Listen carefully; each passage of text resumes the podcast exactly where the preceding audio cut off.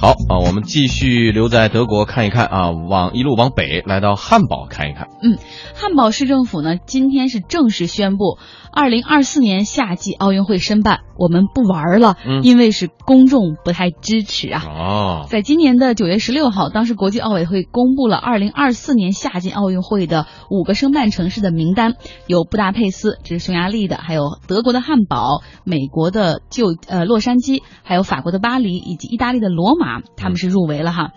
本来要我们想多少年前办个奥运会应该全民支持，然后打了鸡血一样的特别嗨。不过很多汉堡的民众对奥运会似乎不太感冒，嗯然后这九月十六号公布之后，就有很多的反对呀、抗议的声音是不断的出现，甚至有人在这个汉堡的街头就。弄那种涂鸦的漫画，讽刺说办奥运会就是在浪费我们的钱，因为根据初步的预算啊，汉堡要承办这个二零二四年的奥运会呢，会花一百一十九亿欧元。那其中市政府只承诺能负责一小部分，其实很大的钱是需要用纳税人的钱来出。那因为这一直是争执不断的，最后这汉堡市政府也是决定要组织一个全民公投，让百姓来说的算。昨天这个全民公投举行了，最终呢是百分之五十一点七的市民反对办奥运会，于是这个汉堡市政府就决定听从民意，退出申办。不过这也是这个二零二四年夏季奥运会申办过程中比较尴尬的第三次了，因为此前